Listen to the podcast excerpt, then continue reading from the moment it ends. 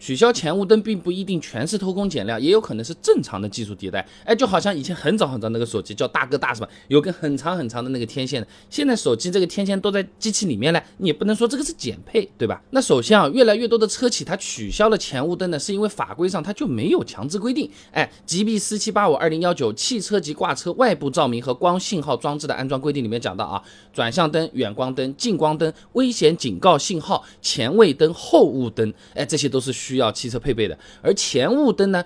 为汽车的选配装置，也就是说啊，这个车企它是自己可以选择装或者是不装的，哎，就和念书的时候写作业是一样的。大部分的小孩子们就是把老师规定的作业写写完，对吧？只有少部分的所谓的尖子生啊，会去额外的再去做一套什么习题啊，或者是附加题啊。所以不配前雾灯，哎，确实它也是可以的啊。那么除了满足法规所谓的这个最低要求啊，这车企取消前雾灯呢，也有减配省钱的原因在的。武汉大学张超生有篇硕士论文。给你找到了目标成本法及其案例研究里面，他这么说啊，这日本神户大学的调查报告呢，他这么说啊，这交通运输车辆制造行业百分之一百都是应用目标成本法来控制成本的啦。那目标成本法它到底什么意思呢？它就是啊，哎，以给定的竞争价格为基础，在保证实现预期利润的前提下，你再反过来去倒推出决定这个产品的成本。哎，就好比那我想。开一个卖牛肉面的店啊，那么我先看一下附近这个牛肉面卖多少钱啊？比如说都是卖二十块的，那我呢是希望这个一份面啊就赚个八块钱，那么成本是不是就不能超过十二块？那我再琢磨这十二块怎么来把这个面给做出来呢？原材料要多少？人工要多少呢？那么减配掉前雾灯呢，它就可以省下来更多的成本，获得更大的利益了。就好比说，那你现在我想要这个牛肉面，原来刚不是说赚八块钱吗？我现在想赚八块五了，那。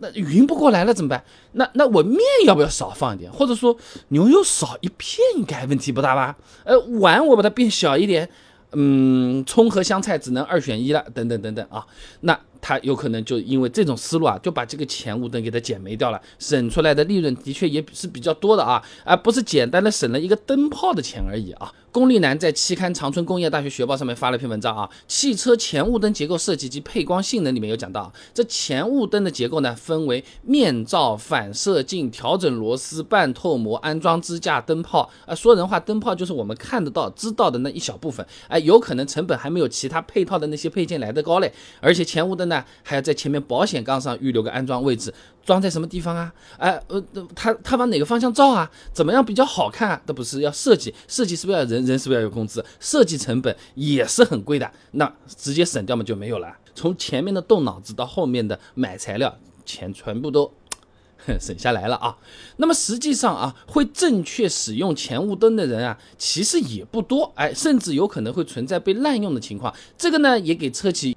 取消前雾灯的这么一个理由啊，呃，S A E 有一篇论文的啊，呃，雾灯安装频率和使用性质上面有个数据啊，那么在夜间前雾灯的这个使用率非常高，达到了百分之六十三。然而，大部分人并不是因为雨雾天气用，而是对这个近光灯的照明作为一个补充。哎，那我之前的视频也讲到过啊，不少朋友觉得这个近光灯不够亮啊啊，这这像蜡烛灯一样的，哎，我就把这个雾灯，哎，前雾灯打开来增加这个亮度，或者说在开的时候不小心碰到了一下前雾灯。不会关，哎哎，就和路上经常你看到远光灯乱用的那些人是有点像的。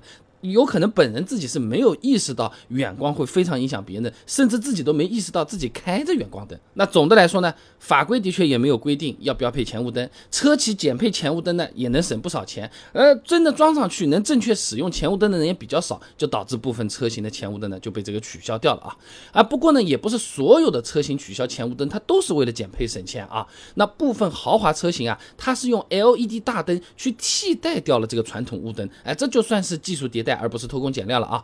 通用汽车外部照明技术研究员哎，Michael Lawson 他这么说啊，CT 六的高科技大灯呢，全面提供充沛的光源，不仅符合公司对距离、眩光均匀度等各方面的标准和要求，还能够满足前雾灯的功能。那如果在 CT 六上额外安装前雾灯，司机将不会看到任何照明上的变化啊！哎，就是他这么来讲啊。所以你像是什么奔驰啊、宝马、奥迪啊，还有前面说的凯迪拉克很多车型，哎，现在前雾灯是找不到的。那因为他们这个大灯现在越来越复杂越越来越高级，都叫做多功能大灯了。它是可以同时满足前雾灯、远近光灯、日间行车灯等等这种照明效果的。那就好像以前你拍个照片，你要个照相机吧？哎，你上个网你要用个电脑吧？听歌你要用个 MP3 吧？打电话你要个大哥大吧？是不是？现在有可能一台智能手机就能把刚才说的事情全部都包圆了，都都都能办好了，对吧？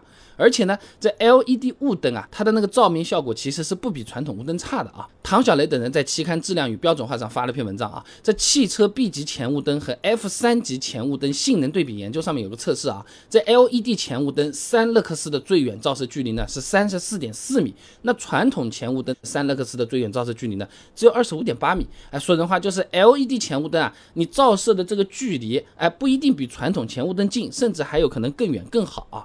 那还有些朋友说，雾灯最重要的不是个远近问题，就是雨雾天的这个穿透力啊，穿透性比较好才才 OK 啊。其实也没有我们想象中那么不堪啊。哎，乔前徐敏在期刊《照明工程学报》上发了一篇文章啊，在 LED 道路照明中穿透性及光色分析研究里面讲到啊。这空气中的颗粒物对光线散射的理论，主要基于呢瑞利散射定律和米德拜散射定律啊。这雨雾天气的时候啊，这雨和雾的颗粒半径呢均大于零点零三七微米，所以光线散射呢是服从米德拜散射定律的啊。那么这个米德拜散射定律对光散射效果呢，它是不受波长影响的。哎，这个反而是重点。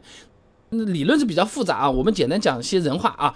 雨雾天气的时候，道路照明中穿透力是和灯具的颜色没有关系的。这 LED 的穿透性和卤素灯也是没有这个区别的。所以说啊，这个车企用 LED 的前雾灯来代替传统前雾灯也是大势所趋了啊。所以总的来说啊，在普通家用车上取消前雾灯，呃，可能确实是有偷工减料的嫌疑的啊。那如果是用在豪华车上面，前雾灯取消了，很有可能它反而是用了更高更好的这么个技术啊。